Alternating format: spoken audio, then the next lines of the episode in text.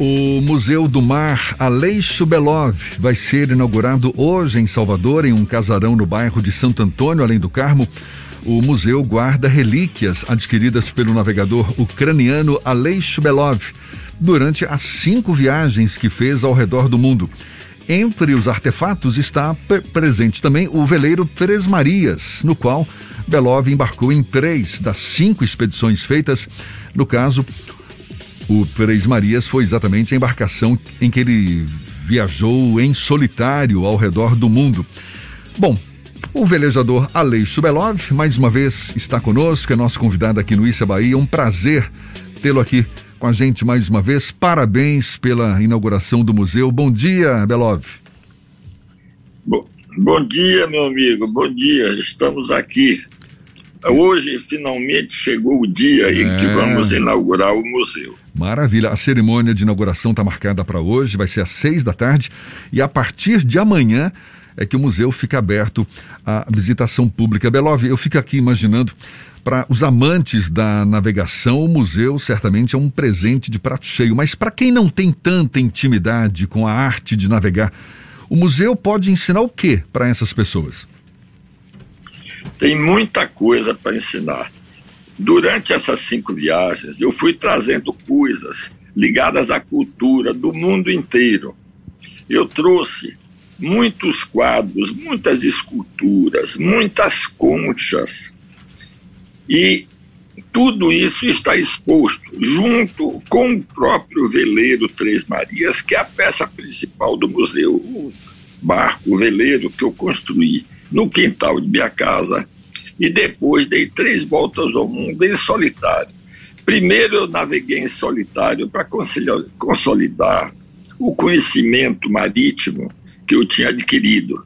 E naquela época foi muito difícil adquirir esse conhecimento, porque ninguém estava navegando para fazer volta ao mundo, ninguém sabia nada desse assunto por aqui. Eu tive que garimpar longe, ir para o exterior, fazer reuniões, pesquisar, ler tantos livros. Hoje tudo isso fica muito mais fácil, porque a Fundação Aleixo Pelosi tem uma biblioteca sobre essa parte toda marítima e o museu vai expor todas as cartas náuticas, tem 60 cartas náuticas expostas com os roteiros todos riscados, onde eu passei, com as datas, onde eu passei com tudo. Mas não é só isso, não tudo quanto é arte que eu encontrei pelo caminho, que eu fui adquirindo, estarão lá no museu.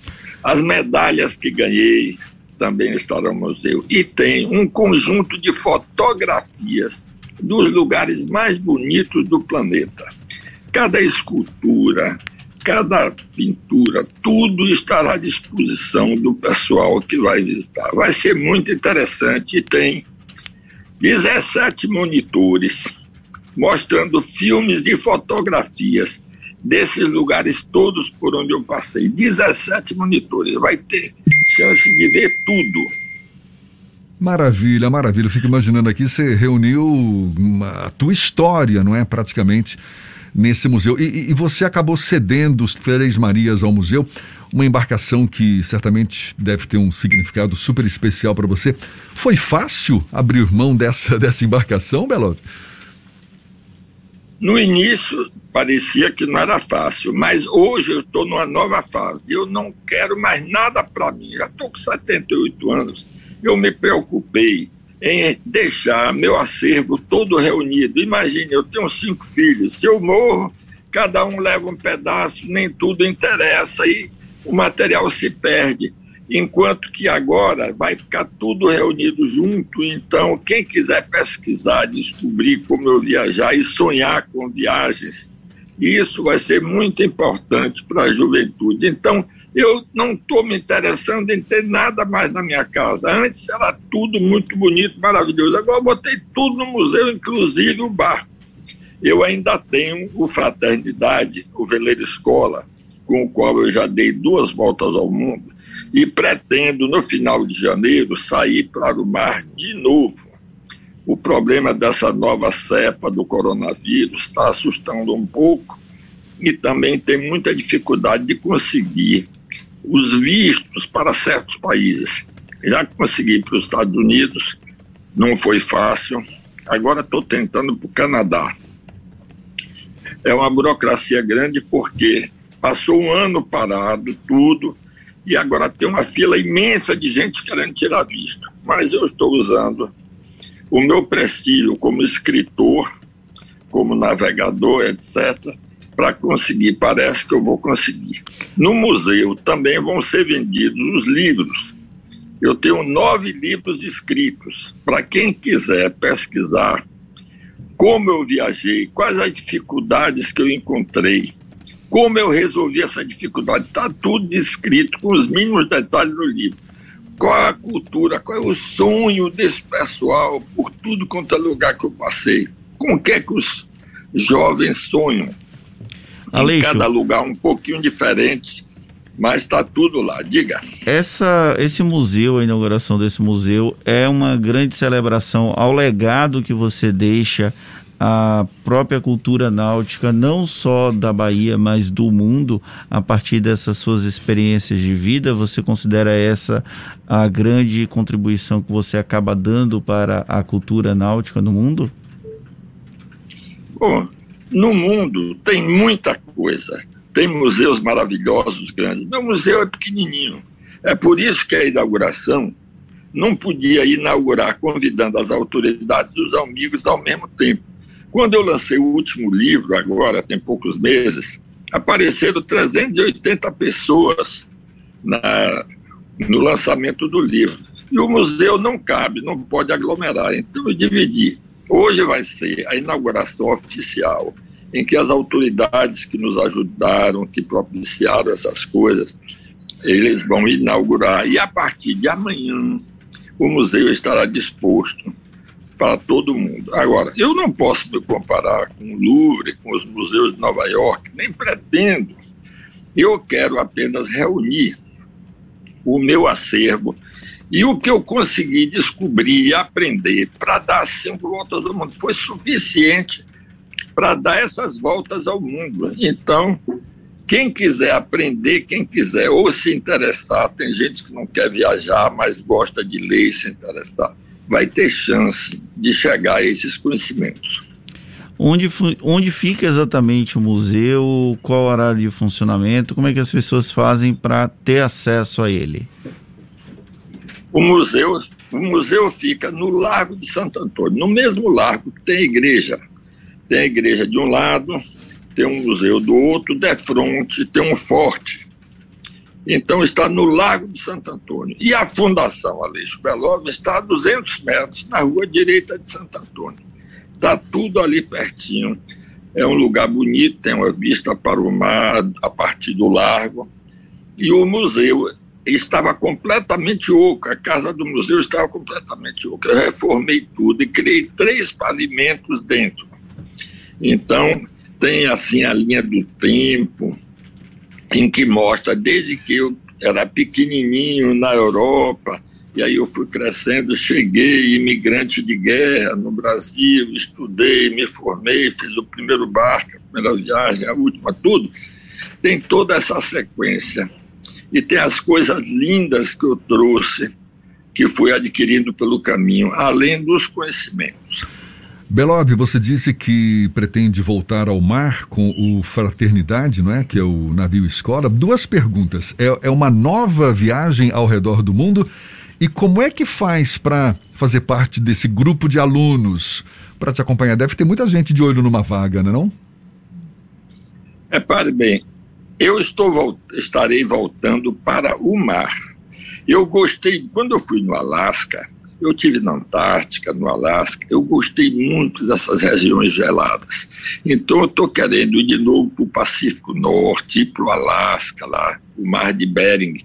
E de lá eu vou decidir para onde eu vou. Então eu estou indo para o mar. Para onde eu vou exatamente, a gente vai descobrir à medida que estiver navegando, para onde o vento nos levar, para onde os sonhos nos carregarem e assim por diante. Repare bem, quando eu fiz o Veleiro Escola, e um amigo meu que tinha um blog de navegação, o Hélio Viana, escreveu que eu estava selecionando alunos para levar comigo, apareceram em uma semana 150 candidatos. Imagino. Então é um negócio muito. Fazer escolha foi muito complicado. E o Fraternidade tem, tem capacidade, que... capacidade para quantas pessoas? Não, ele tem para dormir até 12 pessoas, mas 12 pessoas dá um trabalho muito grande. Eu fico babado esse pessoal todo. Não é fácil. Agora estou querendo limitar mais para 8 pessoas. Então, repare bem, então, eu levei esse para estudar. Eu saí a primeira vez com 12 pessoas, agora estou diminuindo. Inclusive, agora eu quero ir para o gelo, lá para cima, e lá os ventos. É, dizem que é por lá que nascem os ventos. Mas qual, é, mas qual, é o critério? Qual o critério que você vai utilizar para selecionar esses alunos? São pessoas mais experientes ou exatamente o contrário? Quem não tem experiência nenhuma com navegação?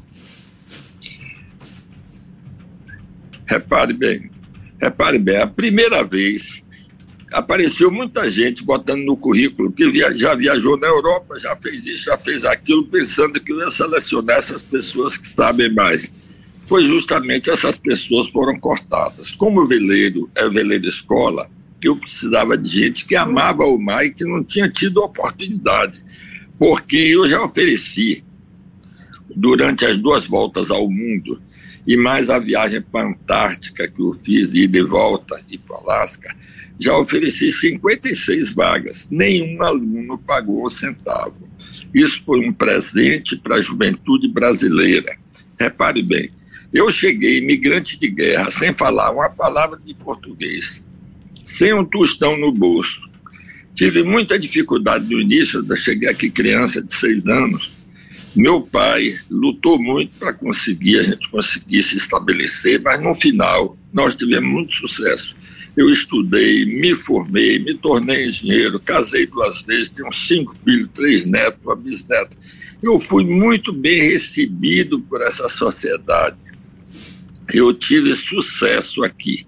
Então, para retribuir um pouco do carinho recebido pelo povo baiano, pelo povo brasileiro, eu comecei a fazer isso, fazer veleiro escola, convidar jovens brasileiros sem cobrar um centavo para eles viajarem comigo pelo mundo. E agora estou. Criei a fundação. A Covid atrapalhou um pouquinho, matou até o professor que dava aula de navegação lá. Mas tem aula de xadrez, coisa do melhor aluno, tá um bocado de coisa. Fazem várias reuniões lá, live toda hora e assim por diante. Então, estou querendo devolver um pouco do carinho que eu recebi desse povo. Em vez de pegar meu dinheiro, comprar fazendas, alugar apartamentos, eu preferi fazer um veleiro escola e convidar jovens e ninguém paga nada para viajar comigo. Maravilha. Graças a Deus eu posso custear essa viagem. Deixa eu te então, fazer. eu responder a segunda ah. pergunta agora. Sim. Para ir lá para o norte, para o gelo, É, eu queria te perguntar só mais uma coisinha. Tudo bem que você prefira estudantes inexperientes, não é, para para encarar uma aventura como essa. Agora, o que, que você considera, do ponto de vista de habilidade, de competência, como imprescindível para embarcar numa aventura mundo afora?